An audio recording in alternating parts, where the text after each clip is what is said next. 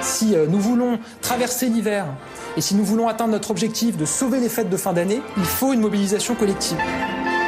Et Eh oui, on en est là, à un mois pile de Noël. Va-t-on manger de la dinde sauce Covid Alors que la France fait face à une cinquième vague, cette période de fête pourrait-elle être perturbée Bah ça ne semble pas impossible. Est-ce qu'il faut agir maintenant pour sauver Noël, tout simplement Pif pouf, là maintenant. Ah oui, là maintenant, son temps enfin Il faut sortir les doigts de la hotte, là Parce qu'on nous promet déjà une belle fin d'année. Il y a une accélération, c'est clair, de la cinquième vague et on va la voir sur les semaines qui viennent. Et là, on peut avoir l'impression de tourner en rond, parce qu'il y a un an, on disait déjà ça. Mobilisons-nous pour sauver Noël. Vous vous souvenez des bons conseils pratiques pour le Noël 2020 Il faut pas manger avec papy et mamie.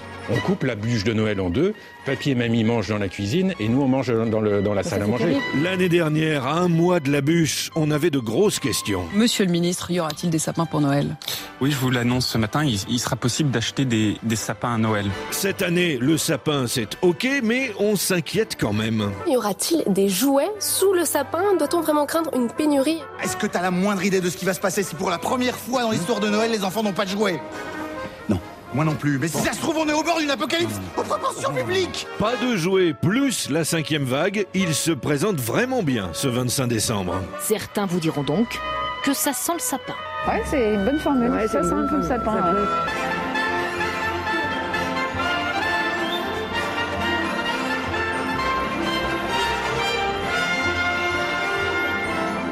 À la fête, il est bientôt 7 heures.